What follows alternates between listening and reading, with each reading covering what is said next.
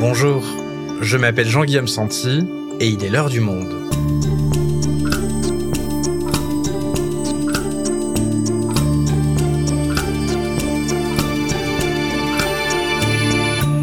Aujourd'hui, la surprise de cette élection sera-t-elle Jean-Luc Mélenchon? Alors que l'idée d'une candidature d'union à gauche est enterrée depuis longtemps, un seul candidat de cette famille politique se détache, le leader de l'Union populaire. Notre dernière enquête Ipsos Soprasteria pour Le Monde, en partenariat avec le CEVIPOF et la Fondation Jean Jaurès, le confirme. En 10 jours, il passe de 12 à 14% d'intention de vote et s'installe comme troisième homme derrière Emmanuel Macron et Marine Le Pen. Jean-Luc Mélenchon y croit il peut arriver au second tour. Alors comment expliquer ce bond dans les enquêtes d'opinion? De quelle réserve de voix dispose-t-il pour continuer à accentuer cette dynamique? Abel Mestre est journaliste au service politique du Monde, il nous explique. Élection présidentielle, la surprise Mélenchon, un épisode produit par Esther Michon, réalisation Florentin Baume.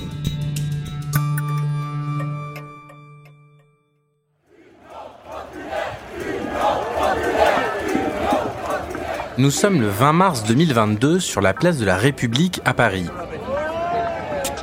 C'est sous le soleil du premier jour de printemps que Jean-Luc Mélenchon, candidat de l'Union populaire à l'élection présidentielle, a appelé au rassemblement. Face à lui, des dizaines de milliers de supporters. La foule est chauffée à blanc par le tribun, mais ce n'est pas aux convaincus que Jean-Luc Mélenchon s'adresse tout particulièrement dans ce discours à tous les indécis de gauche, il lance cet appel à voter pour lui qui relève quasiment d'une obligation morale. Chaque personne est personnellement responsable du résultat parce que c'est chaque personne qui a la clé du deuxième tour qui ouvre la porte.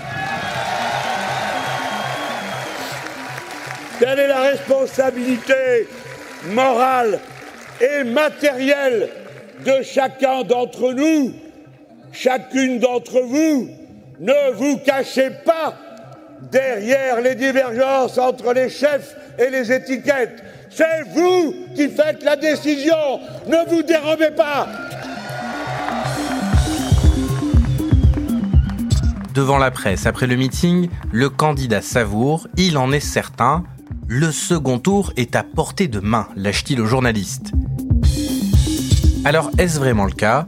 Et pourrait-on voir au soir du premier tour à 20h s'afficher sur toutes les télévisions de France le visage de Jean-Luc Mélenchon?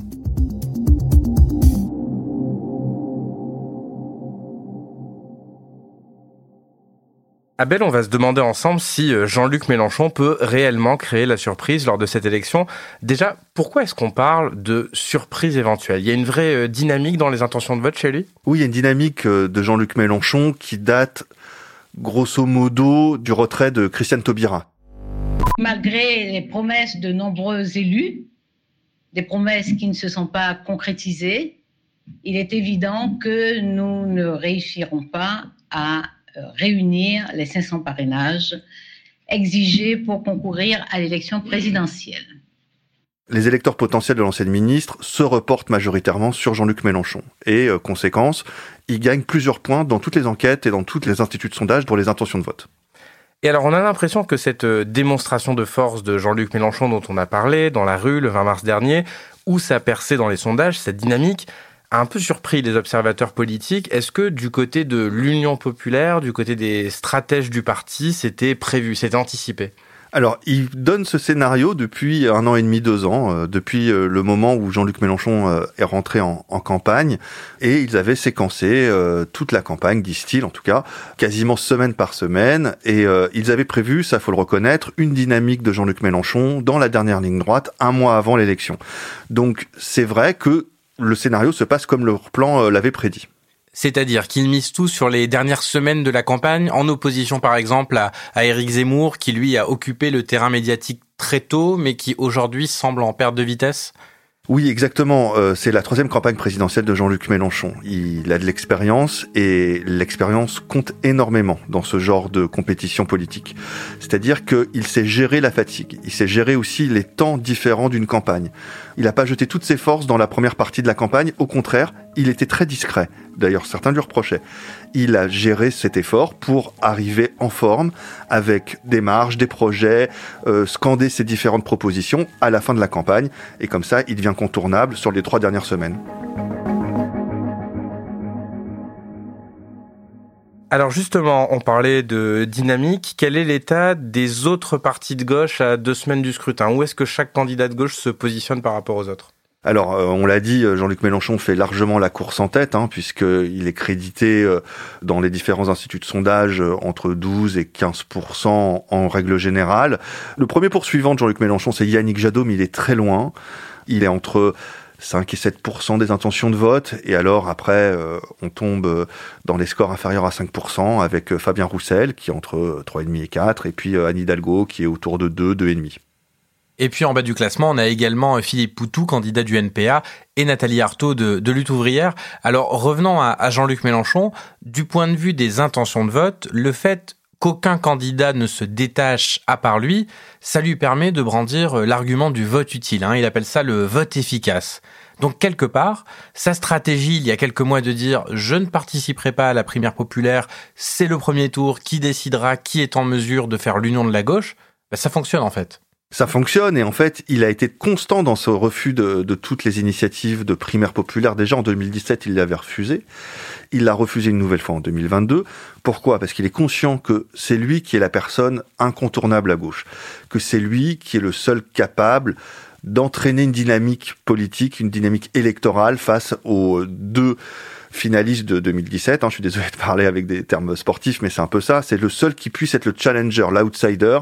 Et donc, il dit pourquoi perdre mes forces dans une compétition qui n'intéresse personne, donc la primaire populaire, où je vais devoir affronter des gens avec qui je vais devoir m'unir après?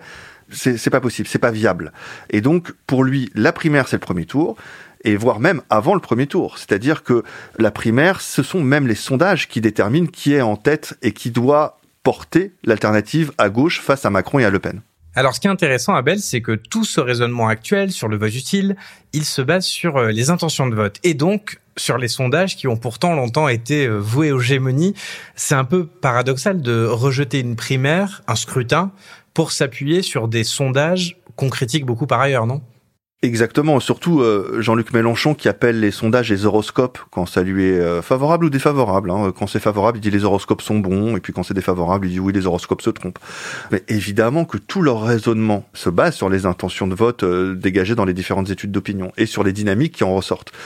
Et c'est vrai que on peut pointer, comme tu le fais, une, une sorte de contradiction entre la primaire qui est le verdict des électeurs de gauche et euh, la stratégie de Jean-Luc Mélenchon qui se base uniquement sur les sondages avec les biais qu'on connaît et, et parfois des erreurs que les sondages donnent. Et alors du coup, c'est quoi cet argument aujourd'hui du vote efficace de Jean-Luc Mélenchon pour les électeurs d'autres partis de gauche? C'est que c'est le seul capable potentiellement de se qualifier au second tour et de créer la surprise.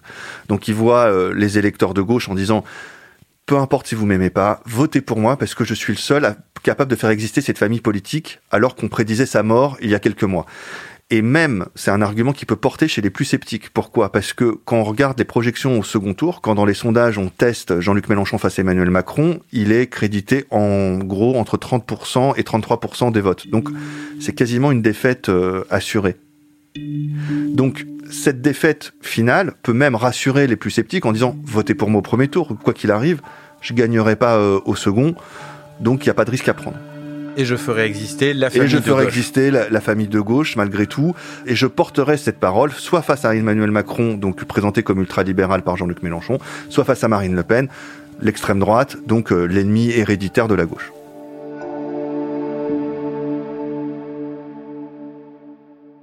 Donc on voit Abel que son objectif c'est donc de convaincre des électeurs de gauche qui ne votent pas traditionnellement pour lui.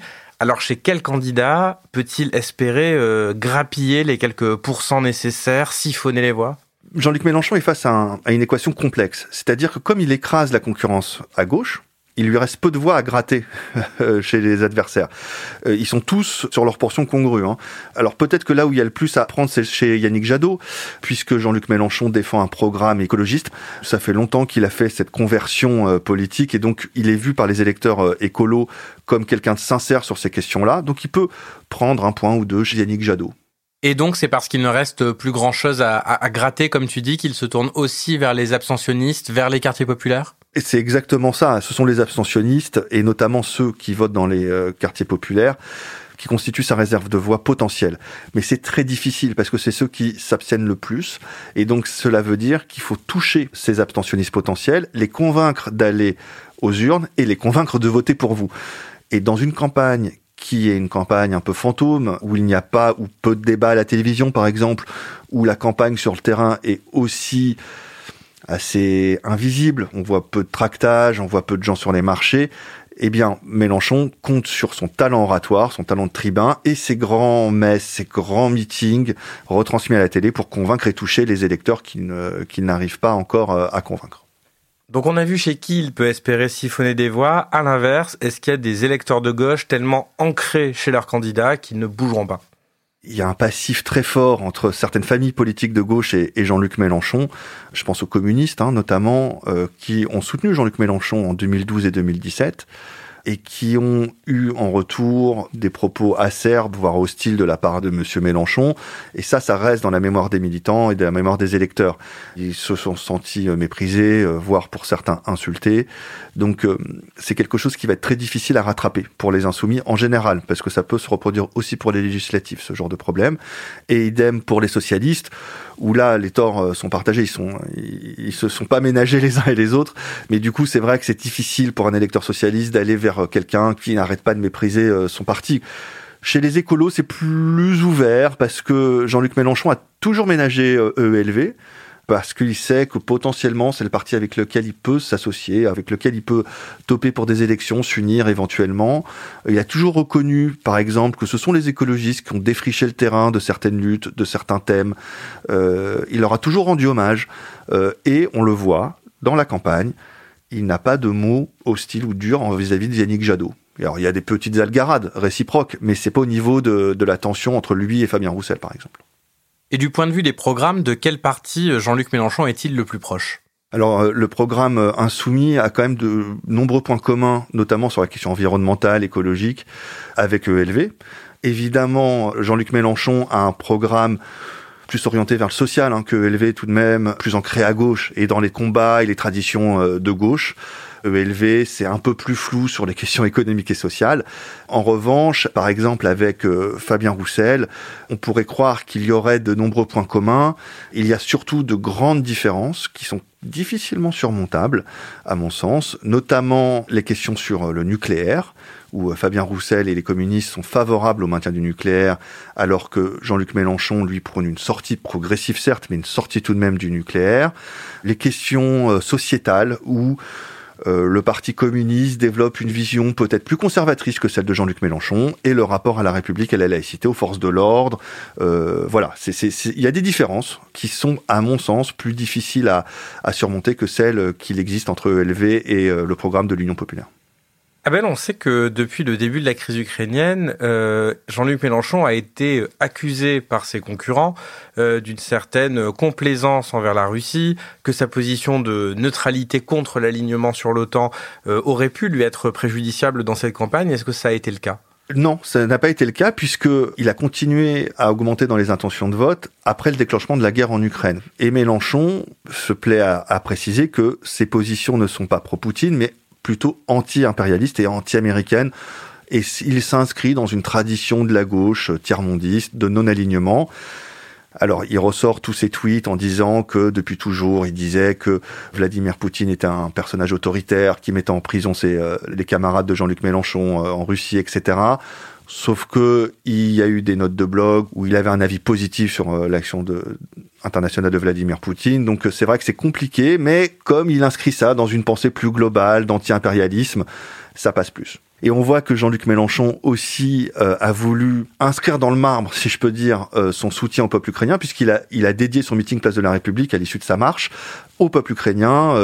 Je dédie le rassemblement populaire de la Place de la République à la résistance du peuple ukrainien contre l'invasion russe. Je la dédie aux Russes courageux qui résistent dans leur propre pays contre la guerre en même temps que contre la dictature. Je crois qu'il a été acclamé d'ailleurs par la foule, euh, la preuve qu'il a su donner une autre orientation à son discours euh, international. Mais du côté de ses concurrents, ça a fourni euh, un angle d'attaque assez évident. Oui, alors ils ont voulu en profiter pour exister déjà dans la campagne et pour critiquer le principal concurrent. Alors Yannick Jadot a critiqué Mélenchon au début de l'intervention, puis il a calmé ses critiques quand même. C'est Anne Hidalgo hein, qui a eu les propos les plus durs envers Mélenchon. Bon, voilà, c'est aussi une manière pour elle de se faire entendre dans une campagne où elle n'arrive pas à se faire entendre. C'est aussi une stratégie personnelle de clash, de faire le buzz pour euh, qu'on soit repris, même en, en termes négatifs, mais pour exister, voilà, dans les dernières semaines. Abel, on a vu récemment que l'ancienne candidate à la présidentielle pour le PS en 2007, Ségolène Royal, avait publiquement vanté les mérites du candidat Mélenchon. C'était au micro de BFM TV. Aujourd'hui, c'est évident que le vote utile à gauche, bah, c'est le vote Mélenchon. Est-ce que ça peut aussi être une force d'attraction vers lui que des personnalités de gauche modérées, on va dire, le rallient publiquement? Alors, je pense pas que ça fasse déplacer des électeurs, si vous voulez. Je pense pas que ce soit euh, ce genre de déclarations qui vont convaincre euh, un électeur socialiste de voter pour Mélenchon. En revanche, c'est quelque chose de très important pour lui, c'est que ça le légitime comme candidat naturel de la gauche. C'est-à-dire que ça le sort de sa radicalité et de sa marginalité euh, relative, évidemment, parce qu'il a quand même fait 19% en 2017. Mais en tout cas, que quelqu'un comme Ségolène Royal euh, dise que c'est le vote utile à gauche et que c'est un tribun, qu'il est cultivé, etc., eh bien, ça le rend peut-être fréquentable pour une partie de l'électorat pour qui il ne l'était pas.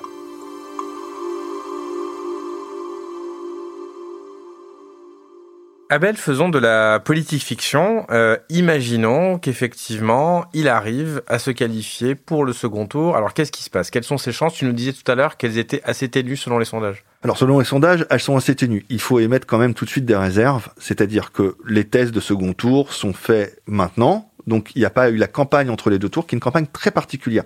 C'est une autre élection qui commence, en fait, au sort du premier tour.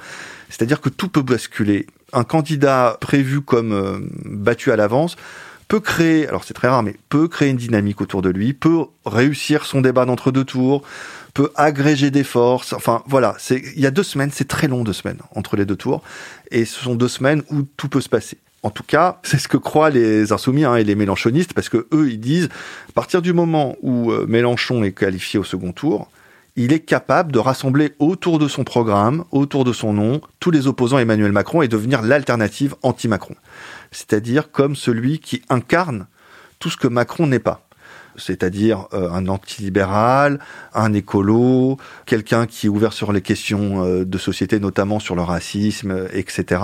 Et donc il voudra apparaître comme la seule euh, option possible pour tous ceux qui n'aiment pas Macron. Et en fait, il voudra baser sa campagne entre deux tours sur le rejet d'Emmanuel Macron, plus que sur l'adhésion à son projet.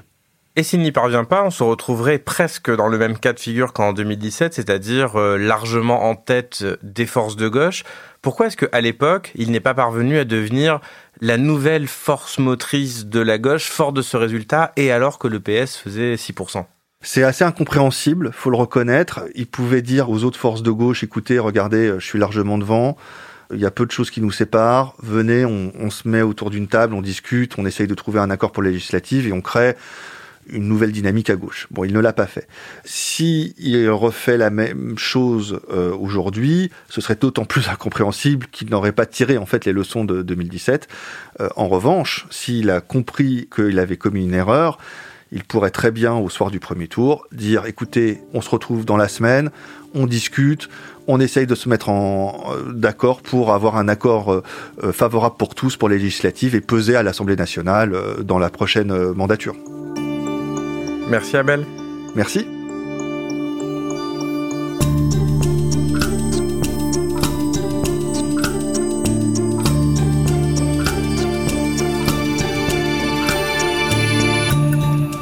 Souhaitez en savoir plus sur l'élection présidentielle, vous pouvez aller suivre le direct quotidien du Monde ou retrouver tous nos articles en allant vous abonner sur notre site.